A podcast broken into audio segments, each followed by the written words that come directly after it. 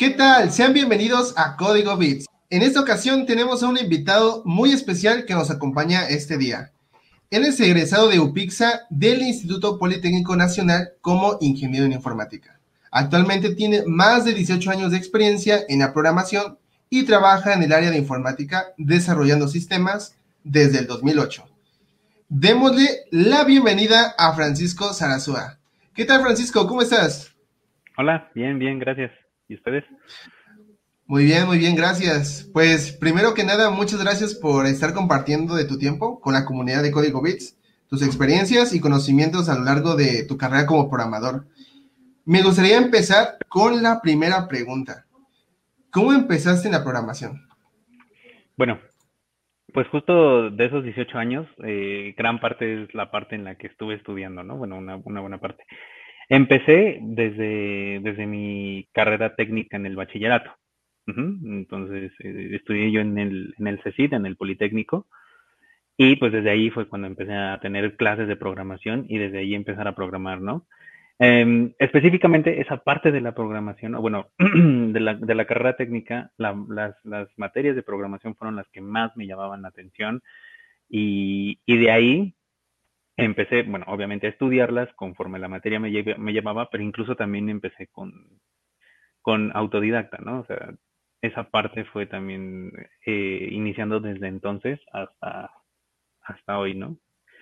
Entonces, así fue como inicié estudiando en, en ese punto y después, pues bueno, eh, incluso antes de terminar la carrera, pues empecé a trabajar solo de esto, ¿no? O sea, desde entonces he trabajado solo en la programación, desarrollando sistemas y este, pues bueno, eh, específicamente ya laborando, ya tengo unos 12 años trabajando, haciendo sistemas, ¿no? De una u otra forma, con uno u otro rol, pero sí, este, sigo siendo, sigo desarrollando sistemas. Wow, eh, qué padre que después de que ya hayas terminado de, estudiar tu carrera, pues hayas directo, te hayas ido directamente a trabajar en el mundo laboral de la programación y que ya tienes bastante tiempo, ahora sí, en este campo, eh, trabajando en este, esos 12 años, ¿no? Como tú dices. Y pues bueno, qué, qué, chido que la verdad ya hayas conseguido un trabajo saliendo de la universidad. Sí, te digo, desde antes le, le busqué y estaba de becario en, en, en, una compañía y de ahí ya estaba programando desde entonces, ¿no? Entonces, desde antes de terminar la carrera, incluso ya trabajaba de programador. Vale, está súper loco eso, que no muchas personas eh, tienen la oportunidad porque o estudian o trabajan o muy pocas eh, se dedican a lo que es trabajar y estudiar. Y siento que eres una de las personas de las que hemos entrevistado que tiene tanto tiempo eh, actualmente con, experiencia, llevas 18 años, em, y mi pregunta para ti es, ¿cuál consideras que es la mejor experiencia en esos 18 años eh, que llevas? Sí, va a sonar a cliché, ¿no? Porque te, diría, es que son muchas y son muy variadas y la verdad es de que sí, ¿no? O sea, desde tu primer trabajo que te pones bien nervioso a, a ir a tu primer trabajo o este o te podría contar también de cuando eh, solucionas problemas productivos que terminas con la capa de héroe, ¿no? O sea, hay un montón de experiencias que puedes, que te, puedo platicar, ¿no? Pero creo que yo del, creo que de la que estoy este, más orgulloso, la que considero mejor, es de lo último que he venido haciendo, que es eh, esta cuestión de construir sistemas de una forma ya más robusta, ¿saben? Eh, así como ustedes, yo también empecé programando y todo, o sea, este, estar, estar ahí codificando, pero te das cuenta que no solo consta de eso, ¿no? Sino también existen cosas encima, que son la arquitectura, que son la generación de componentes, que es la abstracción de funcionalidades y bla, que, que diseñar todo eso también tiene una parte muy padre, muy, muy interesante, y eso es posiblemente lo que más me he llevado de, hasta ahorita de lo que he llevado de experiencia, ¿no? saber o, aprender cómo empezar a separar los sistemas en grandes pedazos y después ir resolviendo problema por problema, ¿no? Este, y ya después cuando los ves a todos coordinados jugando este, juntos, es así de wow. Entonces, creo que esa es la parte más, más importante, ¿no? Aprender a cómo dividir y este, los sistemas y cómo solucionar eh, problema por problema a la vez. Vale, que qué locochone está. creo que es algo, un pensamiento que no todas las personas tienen y siento que es primordial o es muy importante eh, antes de empezar a programar, saber diferenciar, eh, separarlo todo por grupos. Ya después poder llevarlo a cabo para que tenga un funcionamiento correcto. Siento que es un muy buen pensamiento. Como mencionas, me parece muy bueno la forma en la que te desarrollas y creo que igual se siente una satisfacción muy grande cuando logras eh, separar y hacer que todo el sistema tenga un buen funcionamiento. Ahora, hace un momento comentaste eh, la parte importante de lo que es ser autodidacta. A mí me gustaría saber qué consejo le podrías dar a alguien que quisiera ser autodidacta. Hay muchos. Este, posiblemente el más sencillo y el que casi todo el mundo podemos deducir, inglés, ¿no? Este, para nuestra gracia o desgracia, gran parte de los contenidos eh, que, realmente te enseñan a utilizar los, sistemas vienen en inglés, ¿no? Entonces, esa es, esa es, una, esa es una de las partes eh, importantes. Pero más allá de eso, tienes que también saber encontrar tu forma de aprender, ¿sabes? Eh, en mi caso, me ha servido muchísimo y me ha servido muchísimo incluso para enseñar cuando le, me ha tocado enseñarle a, a la gente nueva que va llegando a trabajar conmigo y demás. Es, no, te preocupes por entender a detalle lo que sea que estás tratando de estudiar, ¿no? O sea, lo que, lo que sea que quieras aprender, no te preocupes para aprenderlo a detalle desde el principio. Por ponerte un ejemplo, no te preocupes por aprenderte la sintaxis de Python para poder hacer X, Y, Z, ¿no? Primero, eh, eh, eh, hazte un poquito hacia atrás y entiende cuál es el propósito de lo que quieres aprender, ¿no? O sea, la herramienta que quieres este, aprender tiene el propósito qué, ¿no? Y eso es, eso es muy importante porque a veces te dicen, este, un buen programador debe saber Java, debe saber Python. Bueno, pero ¿qué, puedo hacer con Java? ¿Qué puedo hacer con Python? ¿Qué hay este, alrededor de Java, no? Y aparte, por ejemplo, no faltará el que diga, ah, bueno, pues yo soy muy bueno programando en Java y entonces me voy a poner a, trabajar este, datos en Java, ¿no? Cuando dices, bueno, pues hay bases de datos que hacen eso, ¿no? O sea, ya tienen un motor dedicado a eso. O sea, a lo mejor tu necesidad se cubre más estudiando un motor de base de datos en lugar de Java para esa necesidad que quieres cubrir, ¿no? Entonces, antes de ponerte a estudiar este, a detalle, eh, lo que sea que quieres estudiar, hazte un poquito para atrás y revisa primero cuál es el objetivo de las cosas. Cuando entiendes el objetivo de las cosas, cambia mucho, ¿eh? O sea, cambia mucho tanto lo que vas a aprender como cómo lo vas a utilizar.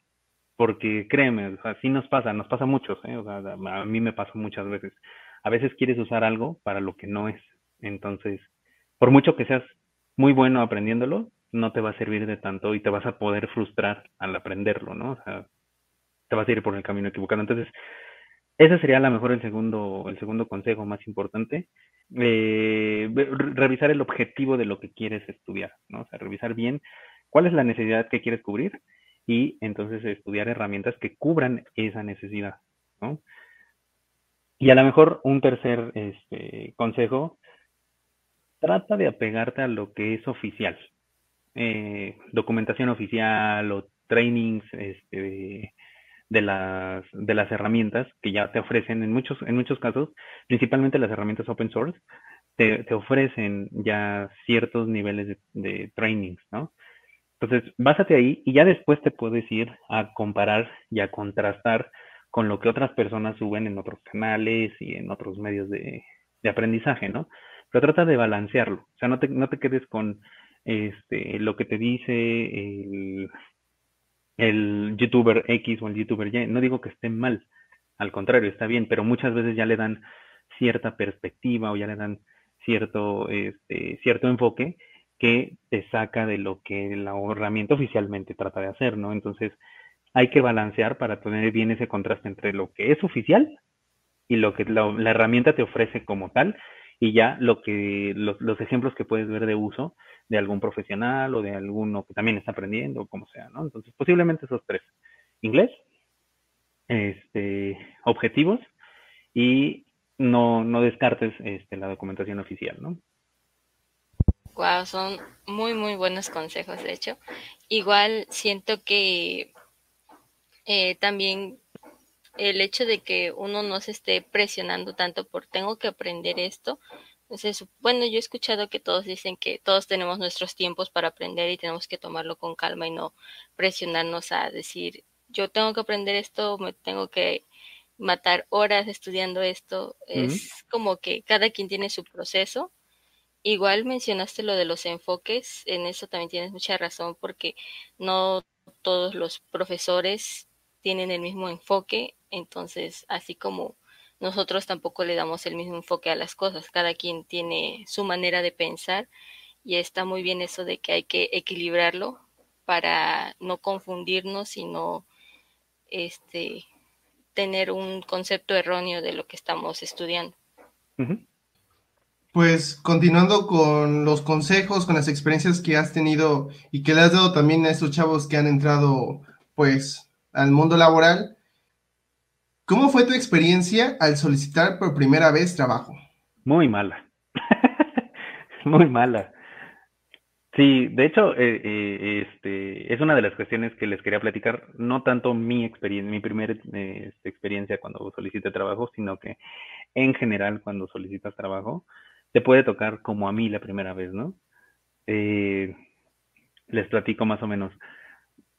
La, bueno, la primera vez que fue, digamos, ya un trabajo oficial, ¿no? O sea, cuando trabajé de becario, la verdad es que fue muy simple, fue muy de este, fue por un contacto, no fue que yo haya ido a pedir trabajo, ¿no? Este, en la, en la, la primera vez que ya me metí a trabajar en un, en, un lugar puntualmente, este, pasé por varias entrevistas en muchos otros lugares, pero específicamente donde me quedé, la verdad es que fue muy mala, porque fue así me iba a entrevistar alguien y después eh, me, me terminó entrevistando otra persona que ni siquiera sabía que iba a ir y haz de cuenta que fue así de, pues, acabo de regresar de comer tal, no, pues que lo entreviste. y fue así de, ni siquiera sabía quién era, no había visto mi, este, no sabía ni siquiera dónde había estudiado, no sabía ni siquiera hacia dónde iba a ir si es que me quedaba. Y me hizo preguntas que la verdad no, no, no, no tenían valor, ¿no? O sea, este, me preguntó, oye, ¿sabes, este, ¿sabes usar Java? Sí. Ah, ok. Y ya, ¿no? O sea, ni siquiera me hace una pregunta técnica, algo más elaborado, y mejor me empezó a decir, bueno, pues te vamos a llevar a que, a que trabajes haciendo primero cosas más sencillas y viendo de ahí cómo te vas desempeñando y de ahí te vamos a ir haciendo que hagas cosas más complicadas, ¿no? Pero, o sea, ya dándome una introducción más de qué es lo que iba a hacer que realmente una entrevista, ¿no? Entonces, hoy que lo veo en retrospectiva y que yo hago varias entrevistas, nada, fue muy mala, fue muy mala, ¿no? Entonces, sí, esa, esa fue mi, mi primera experiencia, pero sí es un, es un punto importante que, todos ustedes que eventualmente van a salir algún día a pedir trabajo o se van a postular para alguna posición y demás, sí es importante considerar que hay, hay cierto factor de, de suerte o de fortuna que, pues, digo, dependiendo hacia dónde vayas a, apuntarle, pues va a ser más o menos, ¿no? O sea, al final del día, este, si, si te vas a, hacer una solicitud a Google, a Amazon, a Facebook, Twitter o alguna empresa de tecnología, Microsoft o lo que sea, este, pues como que tienes más la certeza de que van a tener un proceso de selección robusto y elaborado. Pero si la verdad te vas a ir a una compañía que a lo mejor no estás tan seguro de cómo funciona y demás, pues es a veces un volado de no sabes qué tan maduros están en el proceso de selección y de entrevistas, ¿no? Entonces, pues es algo con lo que tienes que jugar. Es, es muchas veces la suerte de cómo te toque y pues, ah, por ejemplo, a mí me tocó una mala experiencia, ¿no? No de que me hayan tratado mal, pero la verdad es que fue una entrevista que pudieron no hacerla y no pasaba nada, ¿no? Wow, pues la verdad es que cada quien tiene su forma de, de entrevistar. Como en este caso, ahorita vamos a llegar a ese, punto de, esta plática, de esta charla, pero de alguna manera también te sirvió, ¿no? Y, decir, ah, la entrevista que me hicieron hace unos años, pues la verdad no fue muy buena, ¿no? Pero me va a servir para que las personas que yo llegue a entrevistar, o para mí cuando llegue a ser entrevistado, pues ya sé cómo, ¿no? Ya sé cómo llegar, hablar y, todo eso, ¿no?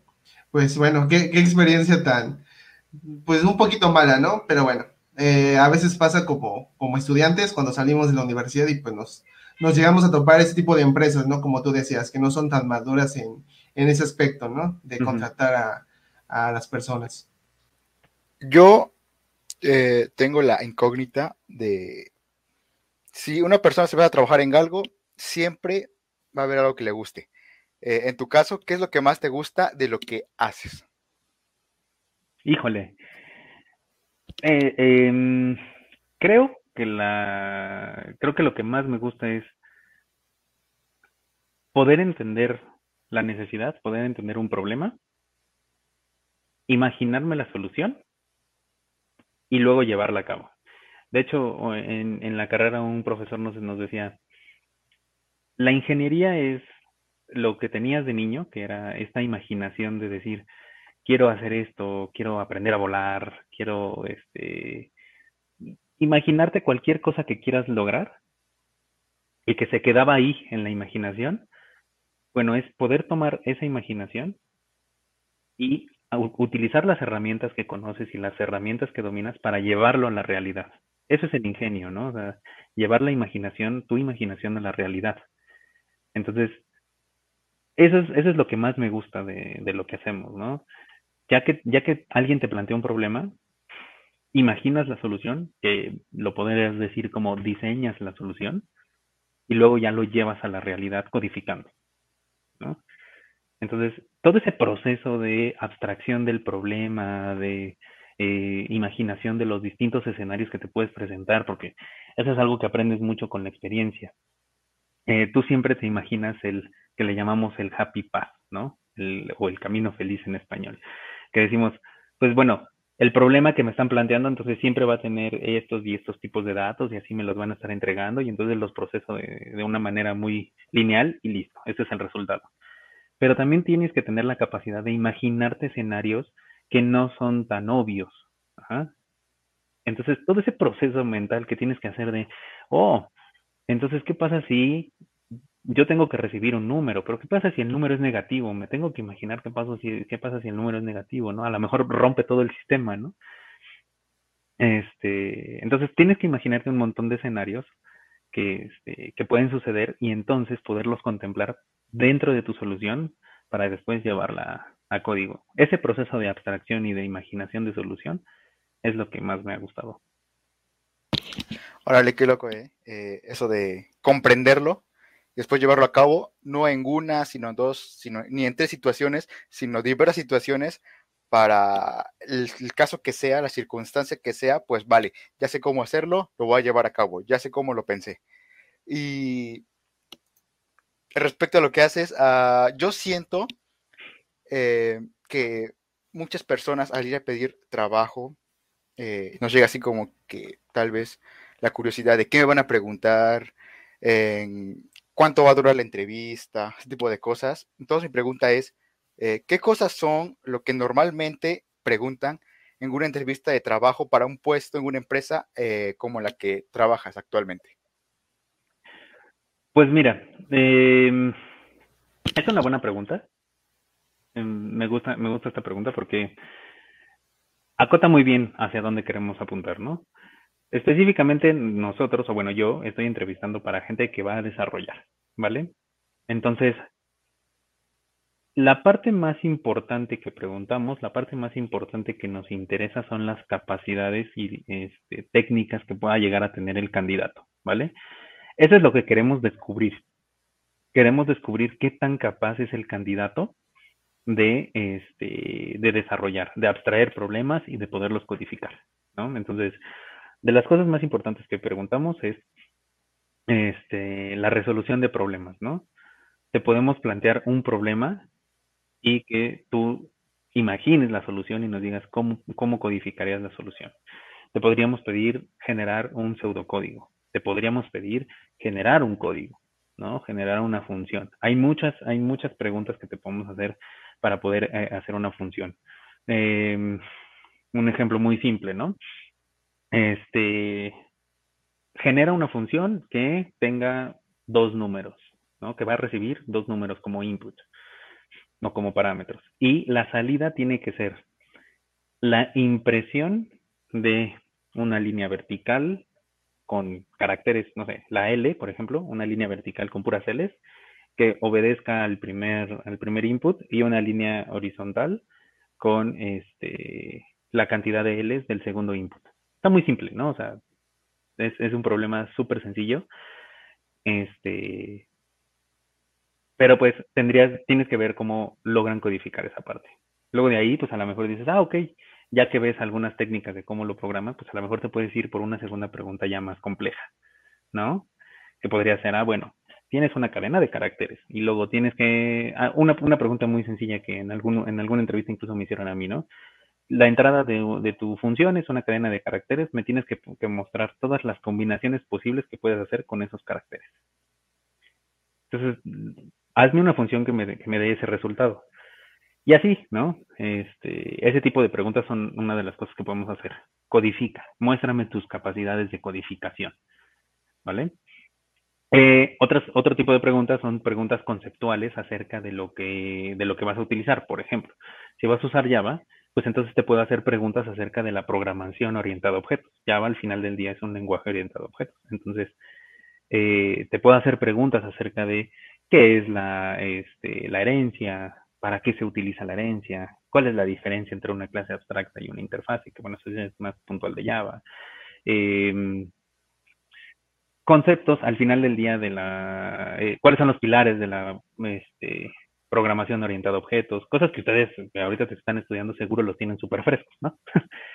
Pero pues bueno, al final del día son cosas que, insisto, si entiendes el concepto, si entiendes el propósito original de la programación orientada a objetos, llevarla a cabo en Java, que es orientado a objetos, o en .NET, que es orientado a objetos también, no va a ser tan difícil, ¿no? Entonces, al final del día, esos conceptos son importantes que los tengas.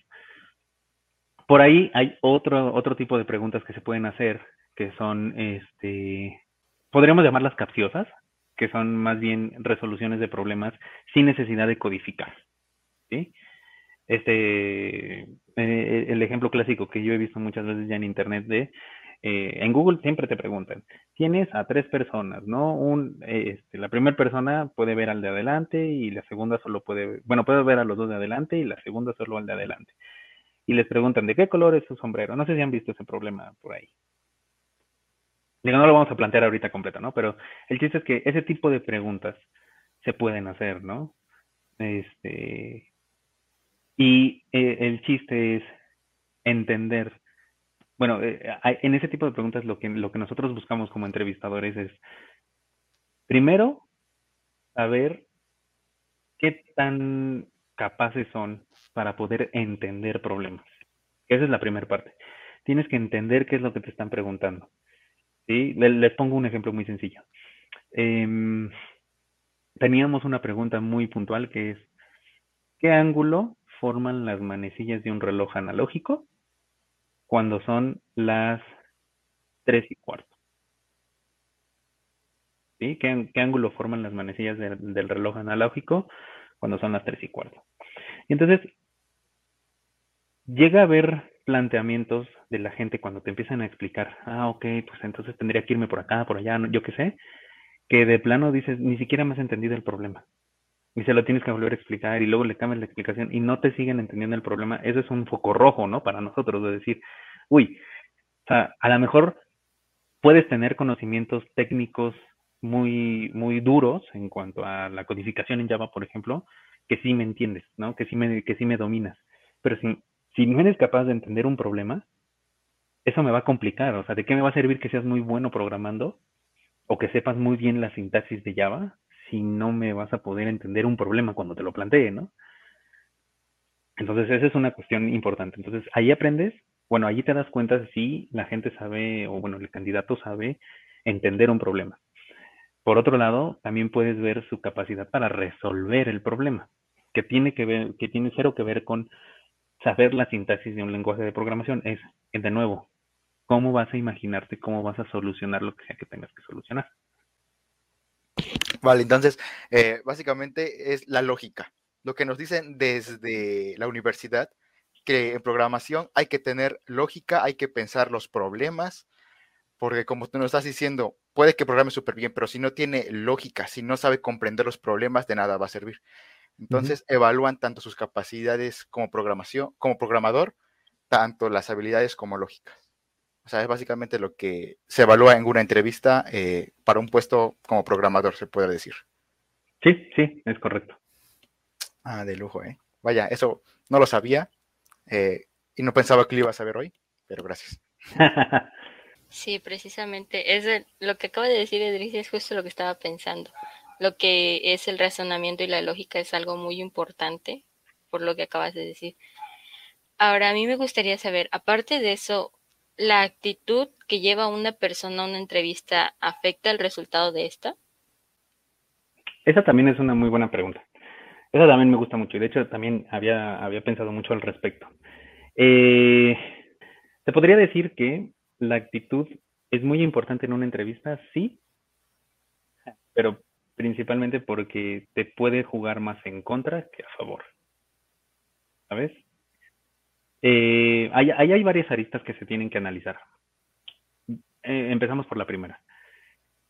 Si tú llevas con una mala actitud que para el entrevistador le parece pedante, altanera, este, nos, ha llegado, y de verdad suena raro, pero nos ha llegado mucha gente que, que llega este, siendo muy presumido, muy altanero, muy, se siente que sabe mucho y que, este, no sé, tiene, tiene esa actitud que, que termina siendo negativa, ¿no? Y eso te puede jugar mucho en contra como para decir, puede que sepa mucho, pero la actitud no me gusta y entonces no es algo que va a ser match con la filosofía de las personas que tenemos aquí, con los equipos que tenemos aquí. Entonces, no, ¿sale? Ahora, ¿qué pasa si tienes lo contrario, ¿no? Si tienes una, una actitud muy positiva, si haces clic con las personas y son, son de sangre liviana y haces, haces este, muy buena química y demás, si no tienes una cuestión positiva en la parte de técnica, en la parte de capacidades, de capacidad de lógica, de programación, de bla, no te va a servir de nada tener buena actitud. Entonces, en general lo que te podría decir es que la actitud sí es muy importante, pero para que no juegue en tu contra. ¿Sale? Este, y la otra arista que podemos analizar ahí es, va a depender mucho del entrevistador, ¿no?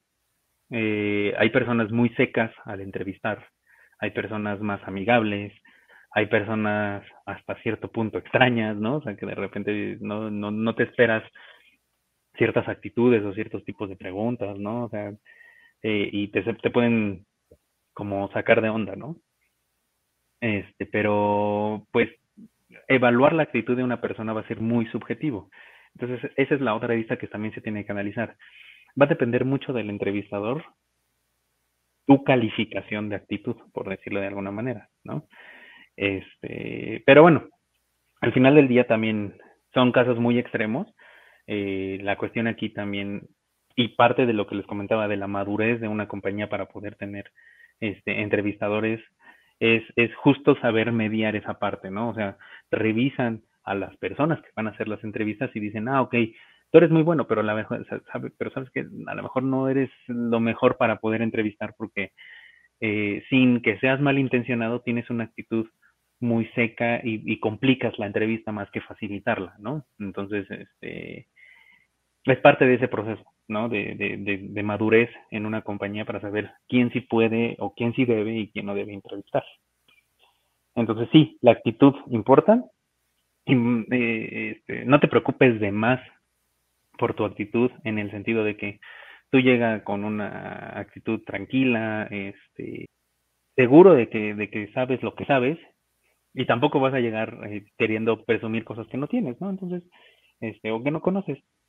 Y simple, o sea, déjate llevar y, este, demuestra qué es lo que tienes que demostrar, que son las partes técnicas, ¿no? La actitud, mientras no, no seas grosero ni mucho menos, este, creo que no necesitas tener mucho más. Wow, muy buen consejo también. Ahora, eh, ya nos has mencionado que has estado tanto en el papel de entrevistador como en el papel de entrevistado. Mm, mi primera pregunta aquí sería, ¿consideras o a ti se te han presentado dificultades al desempeñar el papel de un entrevistador? Sí, eh, sí, muchas. de inicio, cuando, cuando uno empieza a entrevistar, pues se pone nervioso también, ¿no? O sea, este, ya conforme vas haciéndolo más y más, pues bueno, ya empiezas a, controlarlo más y, a, como estás más acostumbrado a que es algo ya no nuevo, ¿no?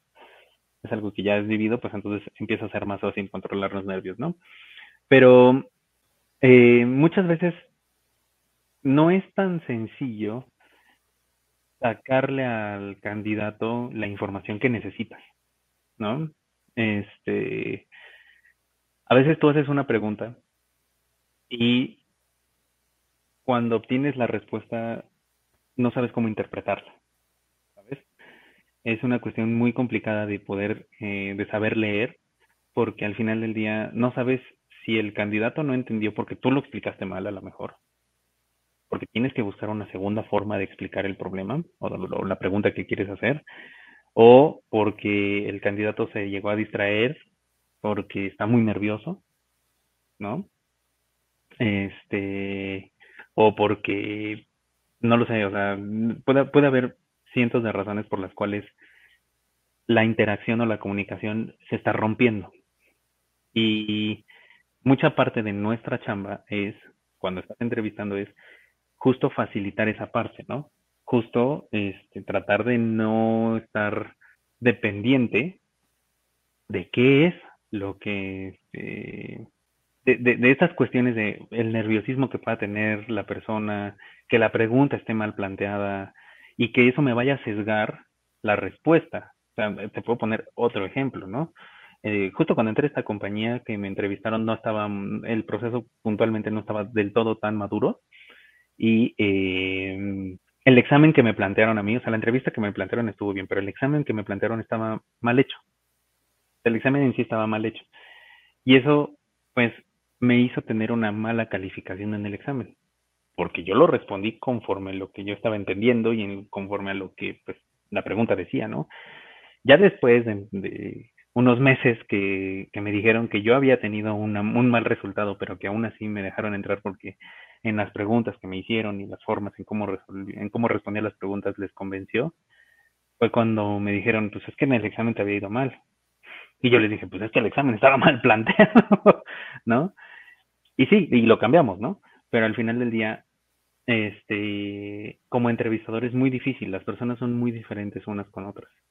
Entonces, saber encontrar una forma estandarizada de poder evaluar a alguien, esa es la parte más difícil de un entrevistador, cómo estandarizar el, el este, la forma de preguntar y, y las respuestas, cómo calificarlas, ¿no?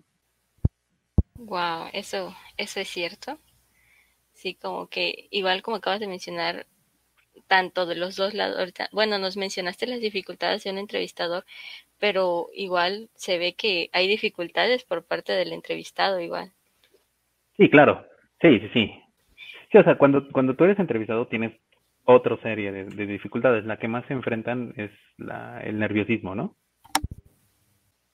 Esa, es, esa es la más difícil final del día, este, sesga mucho, sesga mucho las respuestas. O sea, nos hemos dado cuenta mucho que este, alguien que estaba muy nervioso en una entrevista, ya después cuando empieza a agarrar confianza y demás, no en la entrevista, sino ya, ya en el trabajo o a veces en la misma entrevista, realmente tiene más capacidades de lo que se demostró en la entrevista, pero se ponen muy nerviosos, ¿no?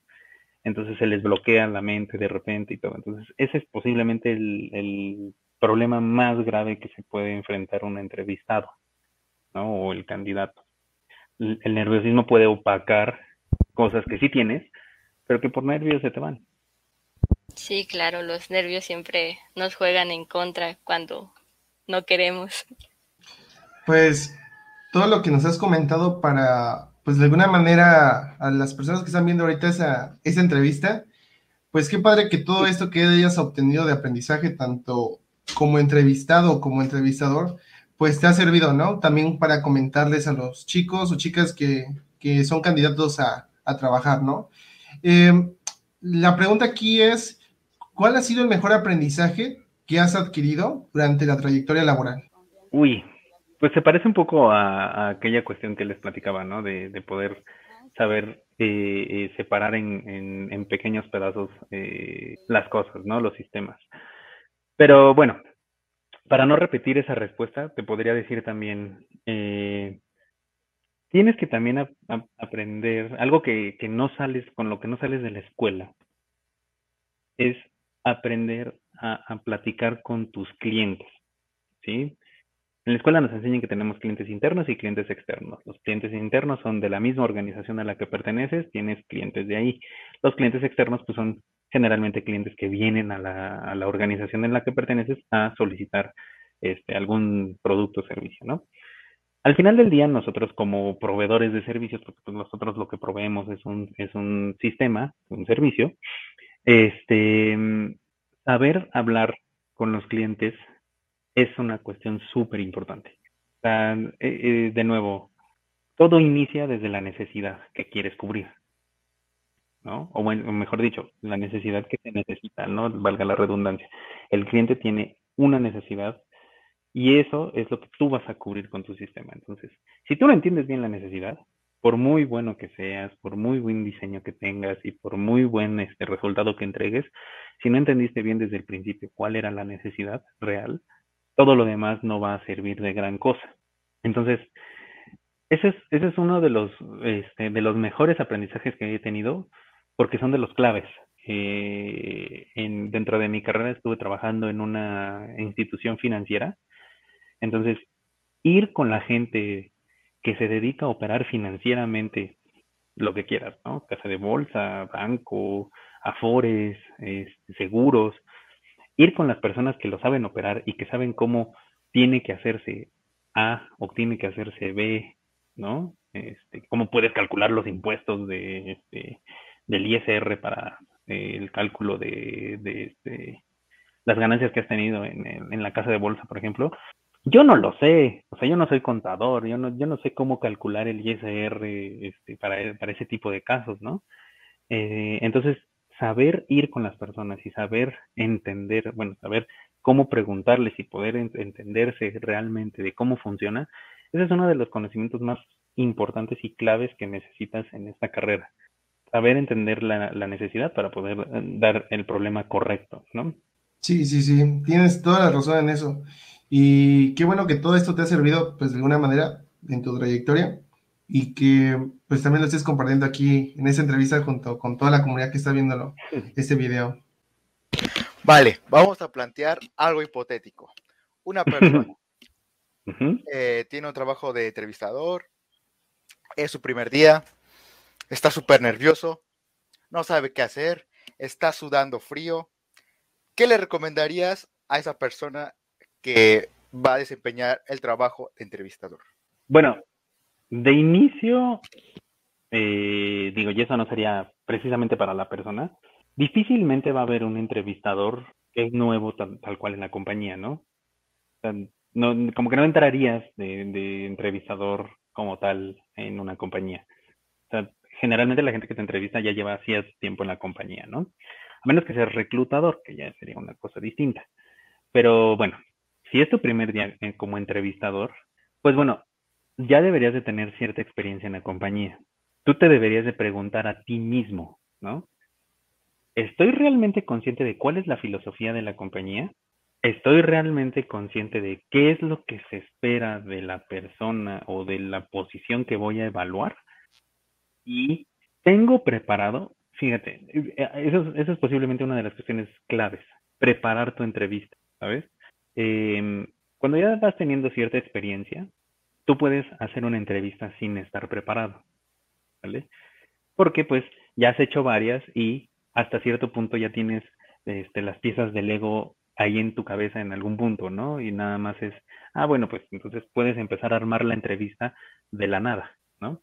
Pero cuando, cuando eres primerizo, te conviene mucho tener preparada tu entrevista. O sea, tienes que tener tú bien apuntado qué es lo que vas a, este, a buscar y cuáles son las preguntas que podrías aplicar para poder obtener esa información que necesitas.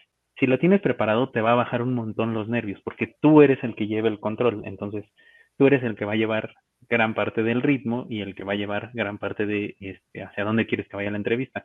Si lo tienes preparado, pues entonces va a ser mucho más fácil, ¿no? Y ustedes lo saben, ¿no? ustedes también preparan entrevistas, eso, es, esa es crucial, cuando ya tienes un guion más o menos establecido, este, que ya más o menos sabes hacia dónde quieres llevar las cosas, pues entonces es más fácil llevarla que si vas desde cero, ¿no? Así de, pues, a ver cómo sale. y posiblemente por ahí un segundo tip, que también es, es, es, este, son sutiles, ¿sabes? No des feedback durante la entrevista, ¿vale? Como entrevistador y también cuando ustedes los entrevisten, este, no se, no se saquen de onda ni, esperen un feedback por parte del entrevistador conforme se va llevando la entrevista. Posiblemente al final sí puede haber un feedback, sí puede haber una retroalimentación de decir, lo hiciste bien aquí, lo hiciste mal acá, respondiste esto y no era lo correcto, respondiste aquello y esto estuvo muy bien y lo que sea. Pero durante la entrevista, si tú eres entrevistador, no des retroalimentación. No digas, ah, esa respuesta estuvo muy bien, ¿eh? Vamos a la que sigue. Uy, ahí sí no estuviste nada bien.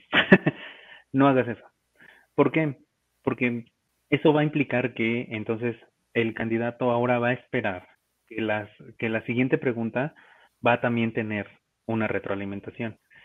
Y entonces se va a sesgar mucho en el tipo de respuestas y, se, va, se va a empezar a, romper la entrevista, ¿no? O sea, la vas a empezar a llevar medio chueco. Entonces, ese es otro, esa es otra gran recomendación para alguien que va a entrevistar, no des retroalimentación porque vas a hacer que el candidato se destante. Y ustedes, que van a ser candidatos en algún punto, no se preocupen porque no les den feedback en el momento, ¿no? O sea, muchas veces es, es hasta complicado controlar a veces las reacciones porque cuando tú estás apuntando, este, no, no dejas que el candidato vea la respuesta que tú estás apuntando, ¿no? Las cosas que tú estás apuntando, justo para eso, para no sesgar al candidato. Y a veces es, muy complicado controlar tu reacción como entrevistador, ¿sabes? Entonces, este, cuando te responden algo muy bien, a veces es así el, gesto de órale, ¿no? O sea, de, wow. Pero se puede llegar a confundir como qué barbaridad contestó o este o vaya, me contestó mucho mejor de lo que esperaba, ¿no? O también cuando te contestan algo así mal, que si es así de hacer cara de qué diablos estás diciendo. Entonces, eso lo tienes que evitar en, lo mayor, en la medida de lo posible para no sesgar las próximas respuestas. Vale, vale. Eh, yo creo que son unos buenos consejos para alguien que va a empezar a entrevistar. Eh, es algo que tal vez las personas que van a, van a empezar en ese trabajo tal vez no saben, pero siento que pues esos puntos que básicamente fue antes de entrevistar, entrevístate a ti mismo, así como que encuéstate a ti mismo qué es lo que le voy a preguntar o qué estoy buscando. Y pues, como tú dices, si quiere hacer este, retroalimentación hasta el final, o después, o nunca, si quieres, así como que es opcional para ti.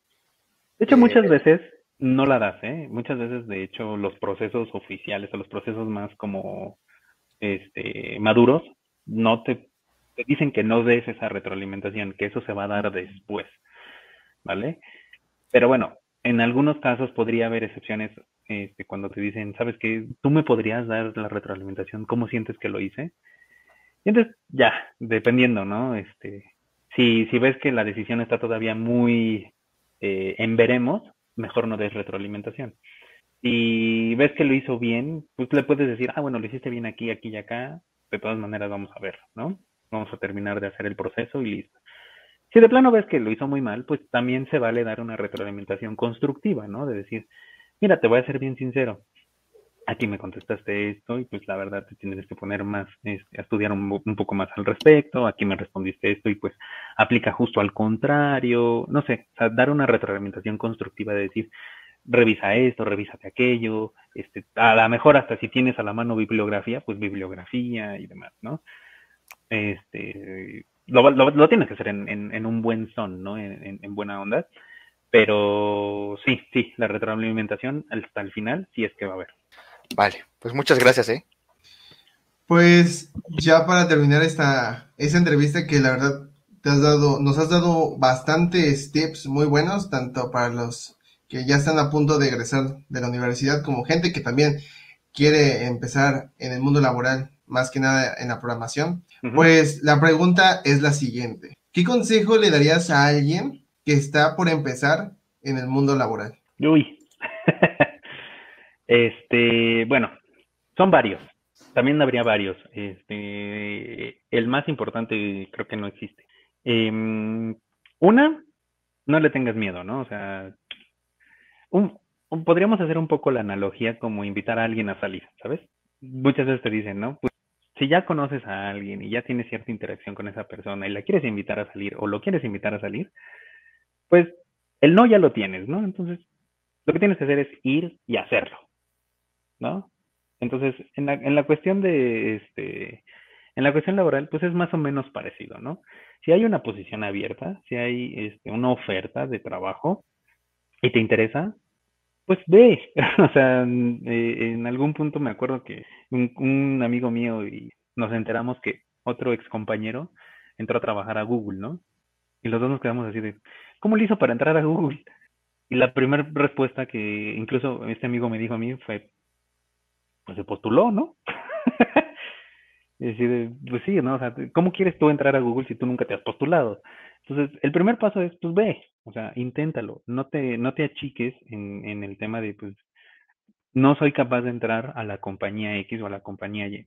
Si tú tienes los conocimientos que se piden, y ahorita también quiero hacer un comentario al respecto, pero si tú tienes conocimiento, si tú, si tú sabes y tú entiendes para qué son las cosas de lo que se pide, ve, ve e inténtalo. Digo, sigue habiendo muchos factores, como les decía, fortuitos de, pues si el entrevistador está de malas y este no le caes bien, pues a lo mejor te va mal, ¿no? Pero eso no significa que en una entrevista que te va mal, quiere decir que tú seas un mal candidato y que tú seas una persona que no vale y una cuestión así, ¿no? No, no, no. O sea, puede haber muchos factores. Este, a lo mejor ciertos, eh, ciertas actitudes que tienen no hacen match con la filosofía de la compañía, ¿no? Hay gente que, hay compañías que son más tradicionales y más, este, hay compañías que son más eh, eh, abiertas en distintos tipos de, de actitudes o, por ejemplo, no sé, desde cosas tan simples como el código de vestimenta, ¿no? O sea, yo he escuchado a gente que ha sido rechazada porque no llevan un código de vestimenta adecuado para una entrevista, ¿no? Entonces dices, pues bueno, la filosofía de la compañía te está llevando a que no son tan flexibles y tienes esa, esa mente más abierta, ¿no? Es un, es un ejemplo.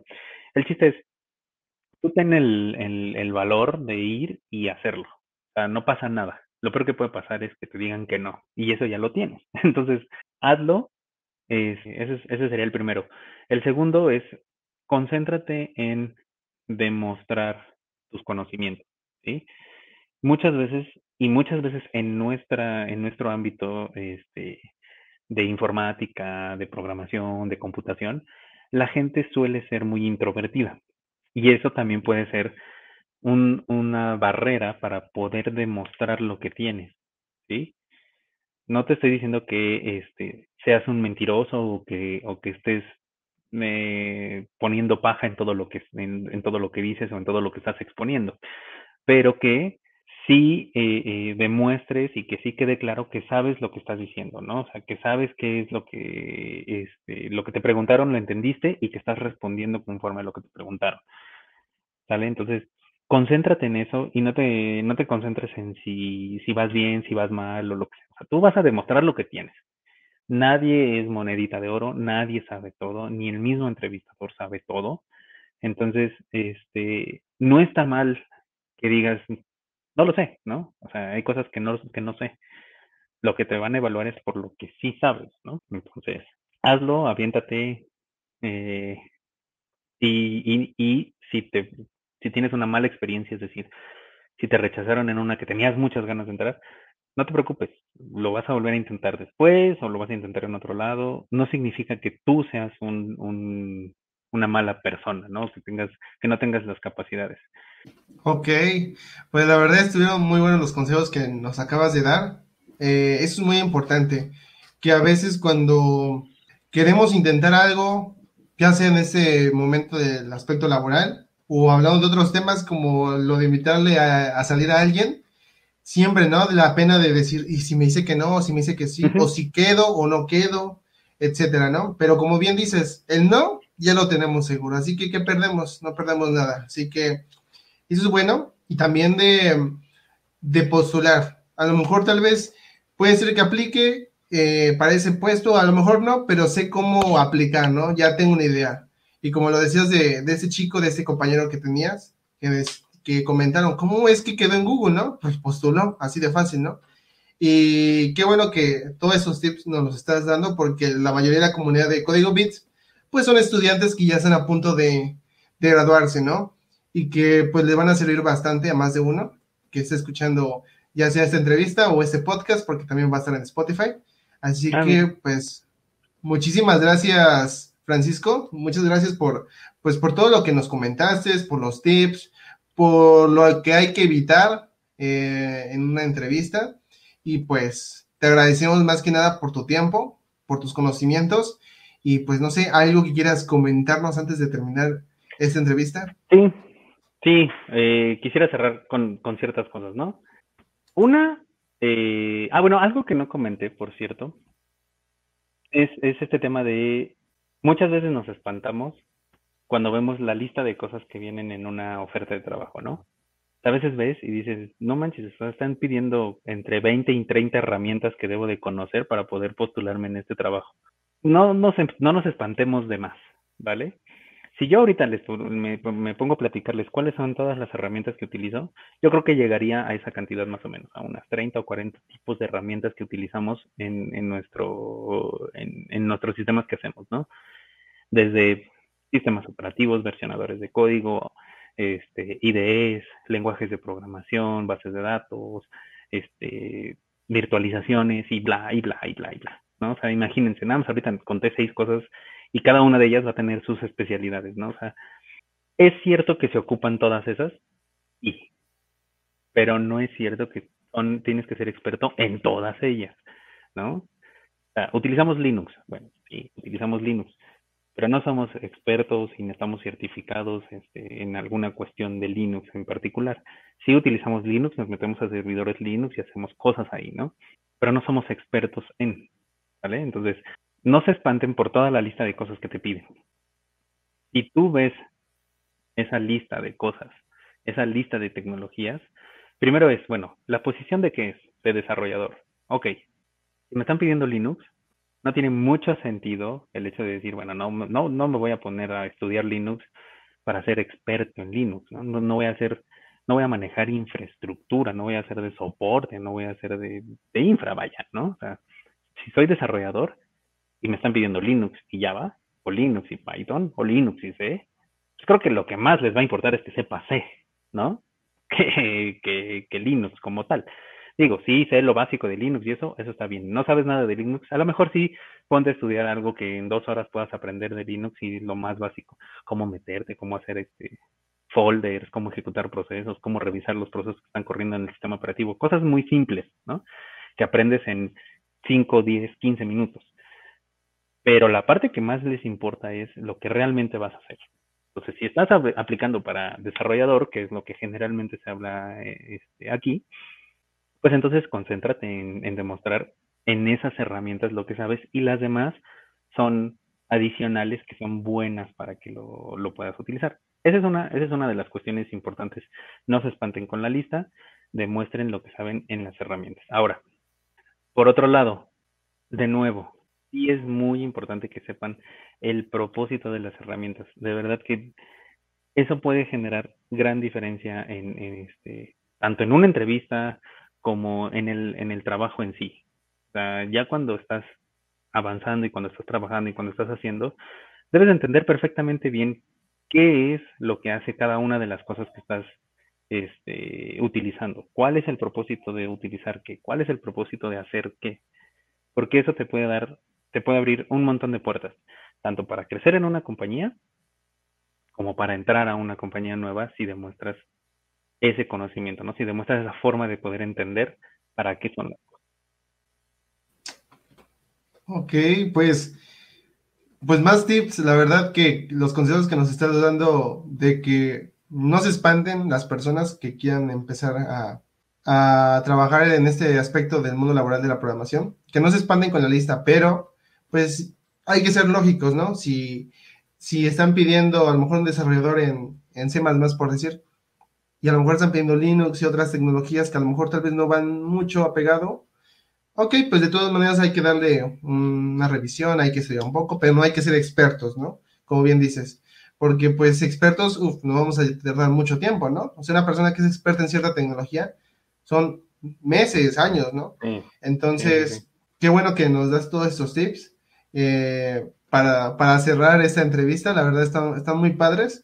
También para la gente que pues tenga algunos tips eh, para la comunidad de Código Bits que también les ha funcionado, pues también déjenos aquí en, en la sección de comentarios, por si están viéndolo aquí en YouTube.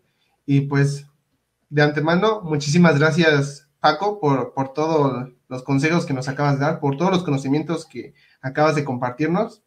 Y pues esperamos próximamente también estar ahí colaborando para otro video, para algún preguntas y respuestas, tal vez. Y pues bueno, aquí vamos a estar dejando acá arribita, eh, no sé si es aquí o es aquí, no sé. Eh, vamos a estar dejando otras tarjetas para que vayan a ver otras entrevistas muy, muy chidas como esta. Y pues eh, para la gente que nos está viendo, suscríbanse a este canal, compártanlo con sus amigos, con gente que ya está por egresar o que ya está por entrar al mundo laboral. Compártanles este video o este podcast. Y pues nos vemos en el próximo, en el próximo capítulo, aquí en esa sección de entrevistas. Muchas gracias, Paco. Nos vemos en la próxima. Hasta luego.